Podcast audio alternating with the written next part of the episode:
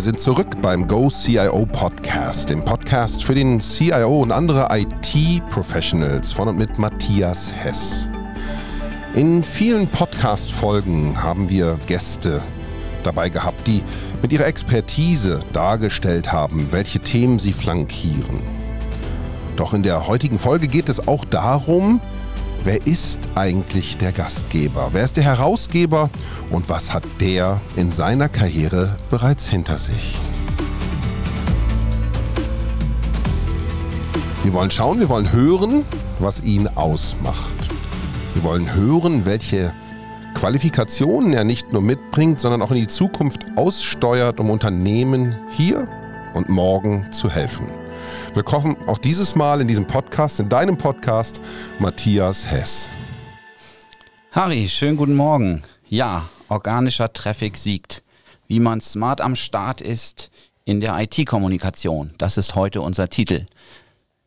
Klingt schon verwegen, oder? Ja, und ich bin insbesondere auch mal froh, die Stimme aus dem Off hier, eben dich, Harry, auch mal erwähnen zu dürfen. Das ist uns ja sonst immer verboten, wenn ich das mal hier nochmal so sagen darf. Ähm, und von daher wird das heute bestimmt eine ganz spannende Folge werden. Ja, Leute, ich habe einen Namen. Die Stimme aus dem Off. Ja, diesen Podcast machen wir jetzt schon seit einiger Zeit zusammen und äh, wir hatten hier, wie du in der Anfangsmoderation äh, schon gesagt hast, immer wieder Experten zu bestimmten Themen. Und da war mal die Idee eben, Mensch, ähm, was, äh, wo könnte ich denn unterstützen? Was mache ich eigentlich für die Unternehmen? Wie bin ich drauf gekommen, überhaupt so einen Podcast zu machen, zu kommunizieren, was sicherlich einer meiner, meiner Schwerpunkte generell ist. Ja, und so sind wir heute hier mal, wir beide zusammen, ne? Die Ideen hinter diesem Podcast sind vielschichtig und der Titel, diesem organischen Traffic auf die Spur zu kommen, ist heute gesetzt. Matthias, wenn du zurückschaust, woher kann man dich einordnen? Was hast du für eine Ausbildung genossen? Wie bist du zu der Rolle eines Interim Managers in der IT-Welt denn gekommen? Ja, spannende Frage und jetzt äh, fangen wir mal mit der Ausbildung vielleicht an, ganz interessant. Also ich habe mal ursprünglich eine kaufmännische Ausbildung gemacht. Was mir heute immer noch hilft, glaube ich, auch so den, den, den kaufmännischen, den finanziellen Rahmen von Projekten, aber auch wenn ich jetzt als IT-Leiter tätig bin, sage ich mal, den Fokus auch in einer gewissen Weise immer noch auf diesen kaufmännischen Themen zu haben. Ähm, bin dann allerdings gleich nach der Ausbildung in den IT-Bereich gewechselt. Damals die Firma hieß noch Siemens Nixdorf Informationssysteme ähm, in Hamburg.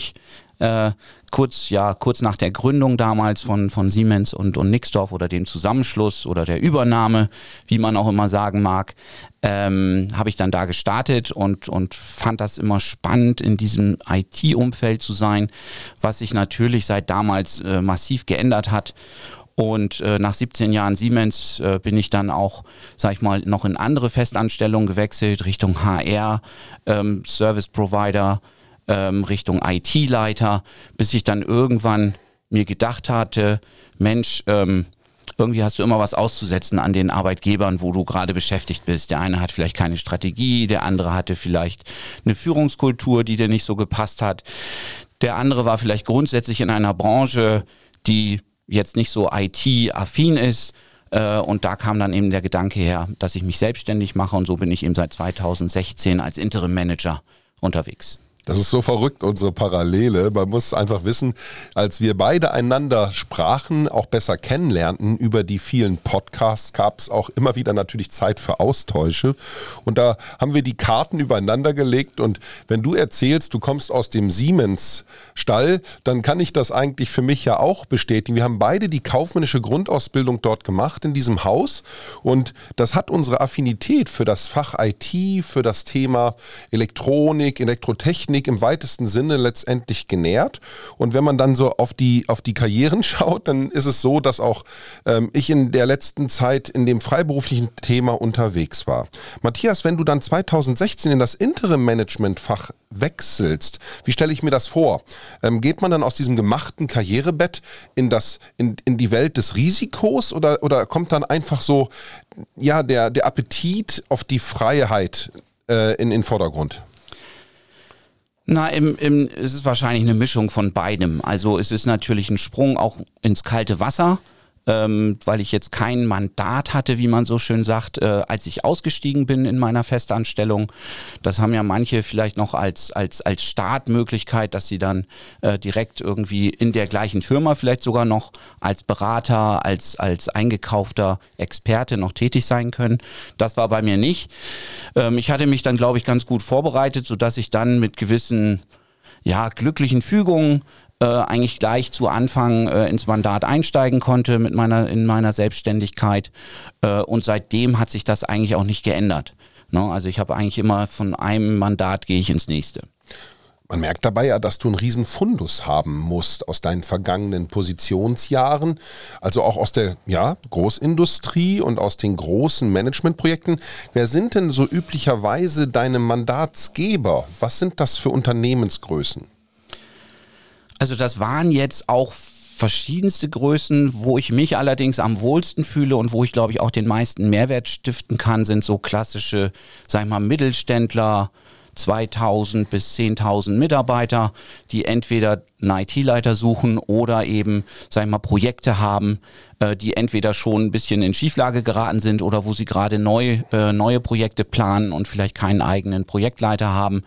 Ähm, wo ich jetzt gemerkt habe, ich war nochmal bei einem großen Versicherer unterwegs, im Konzern quasi da fühle ich mich nicht mehr so wohl. Äh, trotz langer Jahre bei Siemens oder vielleicht gerade deswegen wurde ich dann doch recht schnell erinnert, warum ich dort auch irgendwann nicht mehr so äh, begeistert war und nicht mehr arbeiten wollte. Liegt das an den Hierarchien, an deiner Möglichkeit, dort steuern zu können oder wie machst du das fest? Also ich gebe dir mal ein klares Beispiel. Man, wir haben da einmal relativ lange diskutiert, wer denn welche Aufgabe zu übernehmen hat. Ne? Und irgendwann hat es mich dann so genervt, da habe ich dann gesagt, Mensch Leute, dann, dann mache ich es jetzt einfach. Ne? Und zwei Wochen später habe ich dann von meiner damaligen Chefin mehr oder weniger einen auf den Deckel gekriegt, wo sie sagte, Matthias, das ist gar nicht deine Aufgabe, das hier zu tun. Da habe ich dann gesagt, Mensch, aber sonst macht's ja keiner. Und dann sagt sie, ja, so what? Ne? Dann macht's halt keiner. Aber unsere Aufgabe ist es eben nicht. Und das ist so eine, ich sag mal, ich verstehe diese Einstellung im Konzern. Klar, da muss ich meinen Scope, äh, meine Ver meinen Verantwortungsbereich erfüllen. Aber das kann ja für das Gesamtunternehmen auch nicht zielführend sein. Wissen das eigentlich die Konzerne, dass sie diesen, jetzt sind wir in diesem englischen Sprachraum, diesem Lack haben, diesen, diese, dieses, diese Fehl, dieses Fehlen von Klarheit in, in, der, in der Ansprache? Leben die damit? Ich glaube, die leben damit. Und es ist natürlich auch klar, dass so ein Unternehmen mit mehreren 10.000, vielleicht sogar 100.000 Mitarbeitern anders zu steuern ist und wo man gewisse Abstriche machen muss, was das angeht. Und es gibt sicherlich Leute, die das toll finden und da gerne arbeiten. Sagen wir, das gibt natürlich auch eine gewisse Sicherheit und ähm, hat in vielen Fällen auch klare Strukturen, in manchen eben nicht so ganz. Und damit kann man auch klarkommen. Wie gesagt, ich fühle mich wohler auch so in so einer Hands-on-Mentalität. Also ich glaube, ich habe in meiner Zeit als Interim-Manager nicht annähernd so viel Folien gemalt wie in meiner Zeit als festangestellter Manager. Das heißt also, ich bin deutlich mehr in, in den Umsetzungsthemen drin, in, in sag ich mal, auch fachlichen Themen drin. Manchmal vielleicht ein bisschen zu tief, aber sei es mal drum. Ähm, aber so dieses Folienmalen, äh, das hat deutlich abgenommen. Dann sag uns, in welchen Oberflächen, in welchen Tools du zu Hause bist. Ähm, ich gehe vom SAP-Umfeld aus. Was sind aber auch andere Stichworte, die du da beherrschst und bedienst? Ja, SAP muss ich zugeben auch nur noch bedingt. Also klar, SAP, ähm, sag ich mal, S, äh, R3 klassisch äh, habe ich einiges gemacht. Mit der S4-Thematik kenne ich mich auch aus, aber bin jetzt vielleicht noch nicht so der, so der Experte. Also ich würde für mich eigentlich immer sagen, ich bin eigentlich mehr sehr Generalist und gib mir irgendeine Applikation, wo man, sag mal, sei es jetzt, es geht ums Projektmanagement oder klassischerweise um IT-Prozesse selber, Incident Management, Problem und so weiter mit diversen Tools, die das halt alles können. Oder auch, sag ich mal, andere Applikationen, die einzuführen sind, würde ich sagen, das, das kann ich eigentlich machen aufgrund meiner Erfahrung was ich, sag mal, hast du eine eingeführt, kannst du, kennst du die anderen auch. Äh, wo ich nicht so sehr stark unterwegs bin, ist das Thema Infrastruktur, wobei ich jetzt auch gerade ein Oracle Plattform Lifecycle Projekt mache, ein relativ großes, wo ich am Anfang auch nicht ganz sicher war, ob das so funktionieren wird. Ähm, und auch da muss ich sagen, gelten die gleichen Regeln wie im Projekt immer. Schaffe Klarheit, schaffe Strukturen, schaffe dass die Leute miteinander reden, sprich Kommunikationsplattformen, die dann, die dann genutzt werden. Ähm, und damit hast du eigentlich schon die Hälfte des Jobs, wenn nicht sogar noch mehr, eigentlich schon gemacht. Geht's dann nicht, und das ist ja auch Titel dieser Folge, immer wieder in meinem Fach ist das täglich Brot um die Kommunikation. Oder es geht immer darum, dass man Klarheit schafft, sagst du, dass man die Struktur schafft, sagst du, und dadurch die Menschen in dem Thema, in diesem letztendlich ist es ja ein, ein Veränderungsprozess im Unternehmen mitnimmt. Was glaubst du, wie, wie, wie wichtig ist die Kommunikation in deinem Job verglichen mit der reinen IT-Fachkompetenz?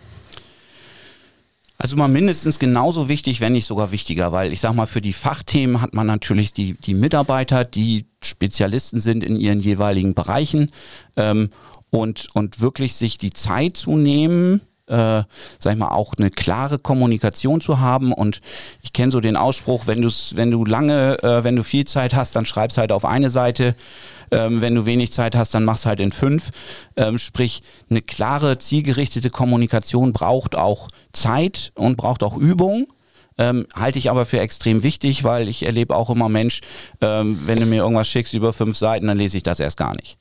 Wenn wir jetzt davon sprechen, dass Kommunikation so wichtig ist, du aber nicht in PowerPoint-Folien malen tätig bist, wie, wie übst du denn dann diese Kommunikation in dieser Prozesslandschaft dann aus?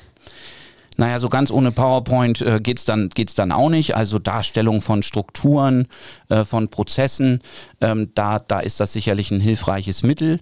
Aber alleine, ich kann es nur immer wieder sagen, Leute zusammenzubringen, dass die wirklich miteinander reden und nicht nur miteinander E-Mails austauschen, das ist allein schon manchmal so ein magischer Effekt, wo dann auf allen Seiten plötzlich die Augen aufgehen und gesagt wird, ach, jetzt habe ich erstmal verstanden, was du eigentlich machst und der andere dann hoffentlich äh, genauso.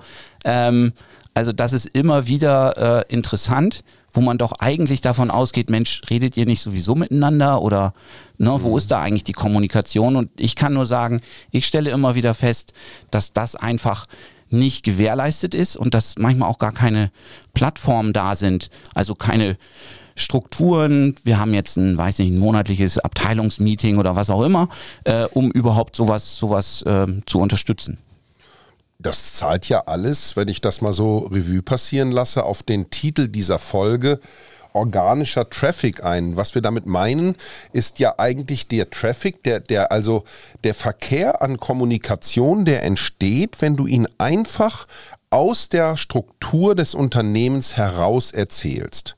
Und wenn du mir so berichtest, Matthias, dass du dann als Interim Manager auf einem Projekt in einem solchen Mittelständler dazukommst und diese Verklarhetung machst, dann schaffst du nichts anderes als organischen Traffic.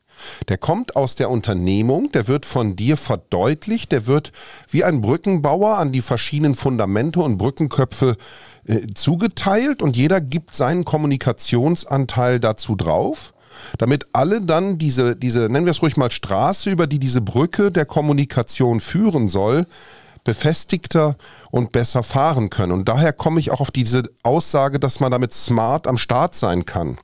Kannst du diesem Gedanken so folgen oder ist das für dich zu, zu provokativ?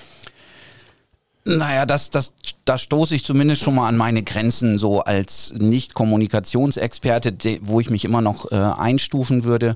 Ähm, wir hatten einmal ein Projekt, da kam von, vom Top-Management immer, wir kommunizieren ja viel zu viel. Äh, und, und von den Mitarbeitern kam, wir kommunizieren ja viel zu wenig. Ne? Das war auch so ein, so, so ein Spannungsfeld zwischen, zwischen diesen beiden Extremen. Klar, der eine ist der Auftraggeber, der andere ist sozusagen derjenige, der der Adressat sein soll, wo, wo auch ihm das Ziel hingeht. Und das ist dann schon ein Dilemma. Ne? Was, was, wer hat denn jetzt recht? Beide haben wahrscheinlich recht aus ihrer Perspektive, wie es halt immer so ist. Aber wie verhalte ich mich dann da? Ne? Wie kann ich dann da, sag ich mal, zielgerichteter vielleicht kommunizieren, ähm, so dass ich vielleicht auch beiden Ansprüchen gerecht werden kann. Ja, aber wie wichtig diese Kommunikations- ja, Steigerungen an, in und von Unternehmen ist, merkt man ja auch daran, dass in den letzten so fünf Jahren die mit größten Deals, Übernahmedeals in der Wirtschaft mit Kommunikationstools oder Anbietern im weitesten Sinne zu tun hatten. Das macht ja auch deutlich, was das für eine, ja, für eine Positionierung ermöglicht, wenn du in Besitz der richtigen Information bist. Denn Information regiert ja am Ende den Prozess. Wer die Information hat, kann sie nach außen pushen. Ich möchte mal von dir wissen, wenn wir über dieses ja, Veränderungsmanagement, dieses Change Management reden. Wie, wie passiert das? Du kommst in diese Firma und du brauchst dann ja eine Legitimation qua Mandat, das ist mir klar.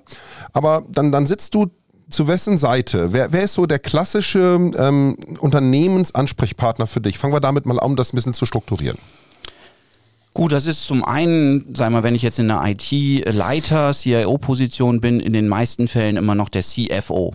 So, damit beginnt schon mal so ein bisschen das Dilemma, weil so ein CFO ist ja nicht umsonst CFO geworden, also Chief Financial Officer, ähm, der sich, äh, sag ich mal, eher so aus dem Controlling-Bereich, Buchhaltungsbereich kommt ähm, und auch die Menschen, die dort arbeiten, sind vielleicht nicht gerade als Kommunikationsexperten äh, am Markt verschrien. Mhm. Ja, das, ist, das ist mal das eine. Das war auch die Situation, wo es hieß, ihr kommuniziert ja viel zu viel. Ja, also aus CFO-Sicht war das viel zu viel, was wir da schon kommuniziert haben. Ähm, wenn ich jetzt mehr als Projektleiter unterwegs bin, dann ist es eigentlich der klassische IT-Leiter oder CIO, an den ich dann berichte. Und da ist dann durchaus schon, der ist dann habe ich das Gefühl, schon häufig auch froh darüber, wenn jemand da ist, der so dieses Kommunikative übernimmt für dieses Projekt, wo er sich dann selber vielleicht nicht mehr so stark mit beschäftigen muss, beziehungsweise dass er jemanden hat, der ihn immer wieder so ein bisschen, ich sag mal, provokant in den Hintern tritt und sagt, Mensch, wir müssen hier wirklich ein bisschen mehr noch kommunizieren, eben auch um die Leute mitzunehmen auf den, auf der Veränderung, wie auch immer, was auch immer das bedeutet, wird eine neue Applikation eingeführt, habe ich eine ganze IT-Transformation vor mir. Da nimmt natürlich dieses Thema Kommunikation sicherlich, das ist einer der mm, Erfolgsfaktoren mhm. in, in diesem Umfeld. Der neidet dich aber nicht. Ich meine, der, du greifst ja auch in Teile seiner Kompetenz ein, wenn es der CIO ist wenn du als Interim dazukommst, gibt es da auch manchmal so Verantwortungskämpfe, dass da jemand ihm zur Seite gestellt wird? Fühlt er sich da kontrolliert? Oder ist in vielen Fällen doch eher diese kollaborative Idee dahinter spürbar? Also für mich ist das immer mein, mein Auftraggeber, dem ich absolut loyal auch gegenüberstehe. Also da passiert auch nichts, ohne dass das mit dem abgestimmt ist. Und wenn er sagt am Ende des Tages, nee, Matthias, das, das, das will ich jetzt so nicht oder das ist Humbug, brauchen wir alles nicht, was ich bisher nicht erlebt habe. Aber wenn es so sein sollte, dann ist es eben so. No? Mhm. Aber da würde ich dann auch nicht das, das irgendwie konterkarieren, auf keinen Fall. Also am Ende ist der der Entscheider, der das sagt. Ja, man merkt es, ganz so einfach ist das Geschäft wohl nicht. In vielen Unternehmen stehen Veränderungsprozesse an und es werden CIOs gebraucht. Wenn die aus interner Mannschaft nicht rekrutierbar sind, dann gibt es sie, diese Interim Management CIOs, so wie Matthias Hess ein solcher ist. Er macht das seit 2016. Nach seinem Werdegang bei Siemens Nixdorf unter anderem ging er in die Wirtschaft hinaus und hatte neben verschiedenen Konzernen auch Mittelstandsmandate, die ihn dahin befähigen, wo er heute unterwegs ist. Er ist in verschiedenen Applikationen nicht nur zu Hause, sondern sieht sich als Generalist und schaut, dass er mit diesen Themen die Unternehmen auf einem Veränderungsprozess, auf einer Reise begleitet. In diesem heutigen Podcast unter dem Titel Organischer Traffic, wie man smart am Start ist in der IT-Kommunikation, gehe ich hier heute im Gespräch einmal direkt mit Matthias Hess in den Sparring. Matthias, wir haben in verschiedensten deiner Podcasts tolle Gäste gehabt, das hatte ich schon erwähnt. Und einer fällt mir dabei auf, der hat mal gesagt, der Interim Manager, der kommt um zu gehen. Wie ist das denn vom Gefühl? Du startest zu einem Termin und weißt ja schon, wann du nominell wieder dahin gehen sollst. Das heißt, du bist unter gehörigem Ergebnisdruck. Empfindest du das auch so? Oder ist das die Kürze auch die Würze? Also die, die Kürze ist durchaus die Würze. Ähm, es ist gar nicht mal so der Erfolgsdruck dahinter, sondern für mich auch mehr so der, ich bin eigentlich immer so ein bisschen der Externe. Auch wenn ich, sage mal, sehr stark da eingebunden bin. Und in vielen Fällen sieht man es häufig nur an meiner Mailadresse, dass ich da der Externe bin. Aber es ist schon so, ähm, dass man immer so ein bisschen noch außen vor steht vor den, vor den anderen. Das ist Das ist schon manchmal ein bisschen schade, finde ich, weil ich halt auch ein Teamplayer bin und das schränkt das so ein bisschen ein. Das schränkt es auch häufig am Anfang ein, wo die Mitarbeiter dann sagen, Mensch, der ist jetzt ja eh nur für ein halbes Jahr, dreiviertel Jahr oder ein Jahr hier, äh, was der uns jetzt hier erzählt und, und ähm, ob der uns jetzt passt oder nicht passt, äh, ja, ne, ist uns eigentlich dann auch egal. Das ist häufig am Anfang so die, ähm, die Einstellung, was ich absolut verstehen kann. Das wird aber dann häufig gerät das dann schon so ein bisschen in Vergessenheit, wenn man dann eng miteinander zusammenarbeitet, dann sich auch ein Vertrauen aufbaut, eben durch die Kommunikation. Ähm, was in vielen Fällen vorher eben nicht so stattgefunden hat. Ne? Da heißt es, also ich hatte einmal ein Projekt, wo es hieß, das lief schon und da hieß es, Mensch, die Mitarbeiter wissen gar nicht, wo, wo die Reise hingeht, die, die wissen gar nicht, wo, wie die Strukturen sind ähm, und so weiter und so fort. Kannst du da vielleicht helfen? Und das ist für mich natürlich ein, ein Heimspiel, möchte ich, möchte ich fast sagen, ähm, da eine Projektstruktur reinzubringen, da klare Kommunikationswege aufzuzeigen und, und auch konsequent äh, durchzuführen. Ne? Häufig ist es ja schon ausreichend, wenn man Meetings pünktlich startet, pünktlich beendet mit einer vernünftigen Dokumentation, wer muss was bis wann machen. Ähm, das hilft natürlich allen Beteiligten. Ne? Und von daher, ja, kann man aus meiner Sicht immer schon mit relativ einfachen Mitteln da eine Menge bewirken. Das ist natürlich noch nicht alles, aber würde hier vielleicht auch ein bisschen den Rahmen sprengen.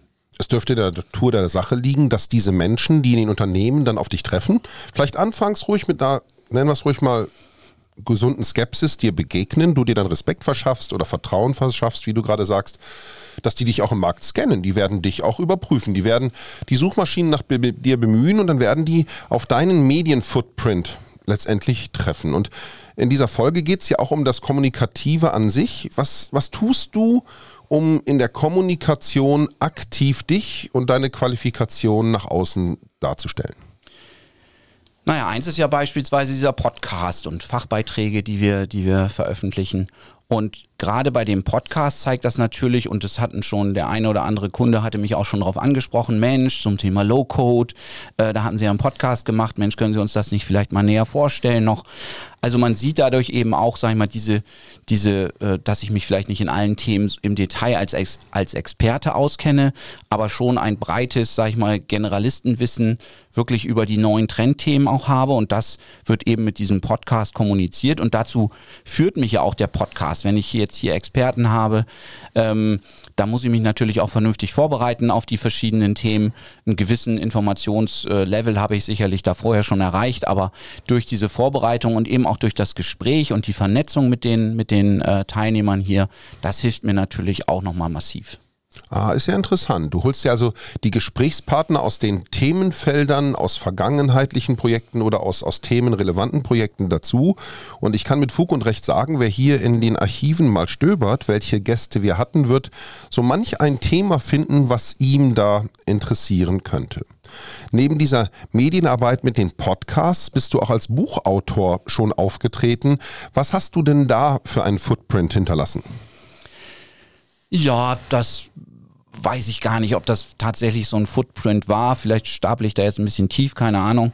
Aber dieses, dieses Buch oder wir haben ja gemeinsam mit, mit ein paar anderen Interim-Managern zusammen ein Buch geschrieben, wo jeder so ein Kapitel hatte. Ich halt das Thema IT und Veränderung, wo es auch weniger um Technologie ging als um wiederum ne, Kommunikation, Zusammenarbeit, Change, äh, was ja, sag ich mal, immer wichtiger wird und, ähm, sag ich mal, die Technologie in den meisten Fällen nicht das Problem darstellt, irgendwas einzuführen, sondern mehr die Akzeptanz der User, die, die Ausbildung der User, ähm, die, die Darstellung, warum müssen wir das denn jetzt eigentlich tun? Das ist eigentlich so immer der, der Anfangs, das Anfangsthema, ne? Warum, es war doch in der Vergangenheit, hat es doch auch funktioniert, warum müssen wir denn jetzt was anders machen? Und das zu erklären, kann man gar nicht häufig genug machen.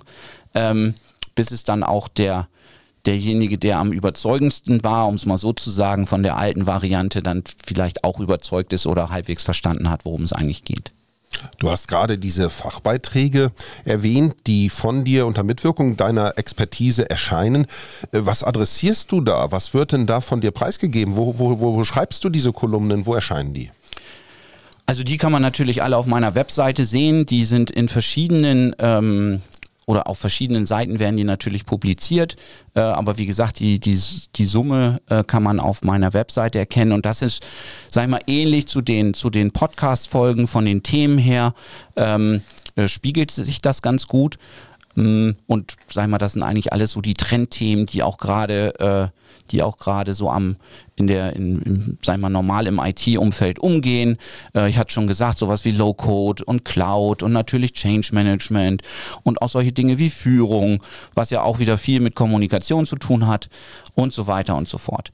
Ähm, jetzt würde ich aber ganz gern nochmal wissen, Harry, äh, wir, wir arbeiten jetzt ja schon recht eng miteinander zusammen und ich bin immer wieder erstaunt, wenn du so loslegst mit deinen Ideen Richtung Kommunikation, wo ich dann manchmal auch schon gesagt habe, äh, Harry, jetzt nochmal drei Gänge zurück, äh, damit ich dann auch mitkomme und verstehe, was du eigentlich willst, weil es ist tatsächlich so, dass so wie wir vielleicht manchmal über IT reden mit Leuten, die von IT nicht so ein großes Verständnis haben, wo die einen nur mit großen Augen anschauen und nicht so richtig verstehen, worum es geht, so geht mir das manchmal, was vielleicht mit dem Thema zu tun hat, aber auch vielleicht mit deiner Kreativität, mit deiner Geschwindigkeit, wie du und, und, und Engagement, wie du dahinter stehst. Ja, das, das ist so mein Intus. Ähm, ich mache eigentlich das, was du machst im IT-Segment im Bereich der Kommunikation tatsächlich. Ich unterhalte eine Kommunikationsagentur als Basis für deinen Markenerfolg mit dem Namen Link Instinct und unter meinem Brandnamen Matthias Hess bei dir, bei mir Harry Flint, trete ich auch als Interim Manager für Kommunikationsaufgaben im Markt auf. Ja, und da gehört es dann dazu, dass ich mir äh, versuche, Landschaften anzugucken und wie man die kommunikativ verändern und in effizientere Erfolgsmodelle überführen kann. Ja, eigentlich mein täglich Brot. Mhm. Jetzt, jetzt bei dir taucht ja auch immer dieser Begriff äh, Technologie-Scouting auf. Also du bist ja durchaus technologieaffin. Mhm. Das ist noch fast ein bisschen untertrieben.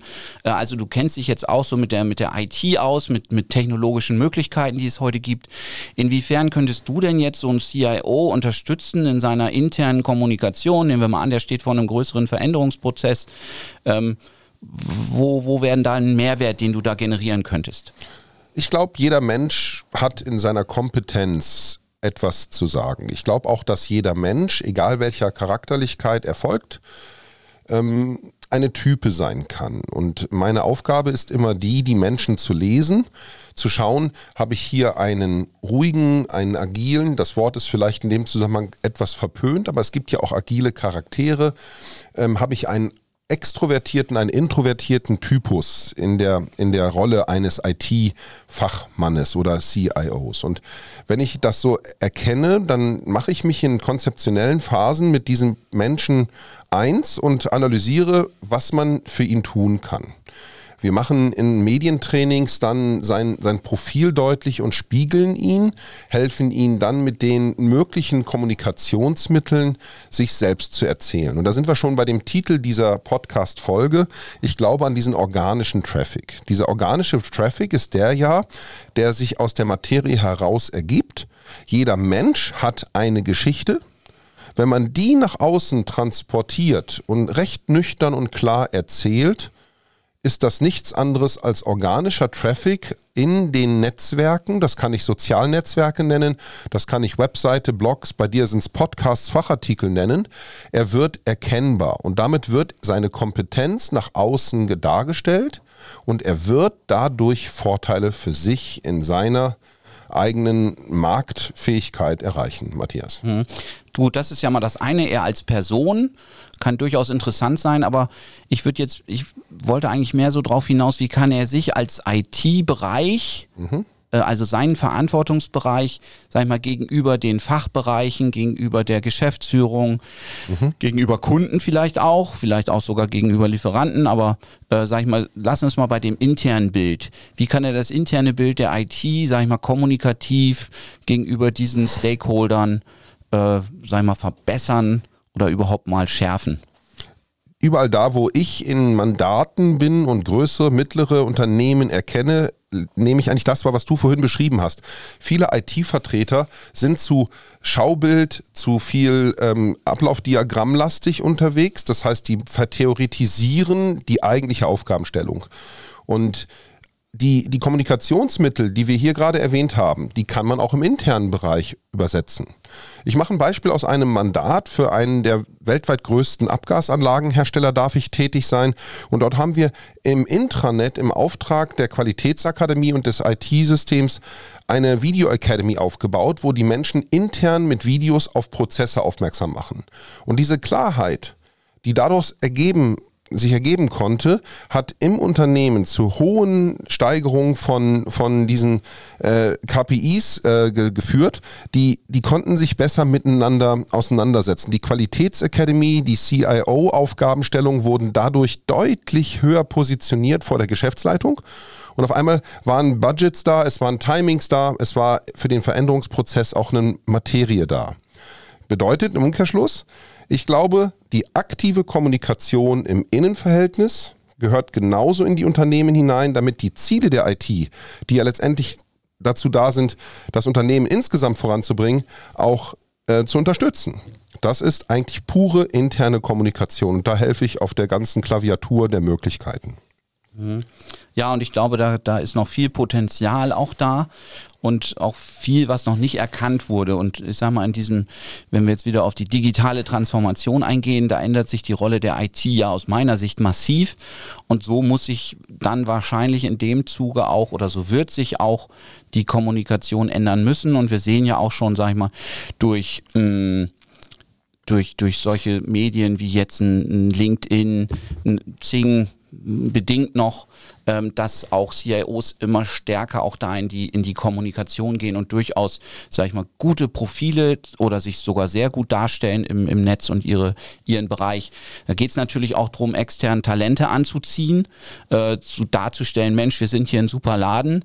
Ähm, Gerade auch so für Mittelständler, die ja, sag ich mal, in München, wenn ich jetzt drüber nachdenke, da ist eine Allianz, eine BMW, äh, da kann man drüber streiten, wie interessant die Jobs da sind, aber sie sind immer noch Anziehungspunkt für viele, äh, sag ich mal, Studenten, die, die eben auf Jobsuche sind und wie man sich dort als Mittelständler dann eben auch positionieren kann. Da ist sicherlich auch noch ein großer ähm, Bedarf da.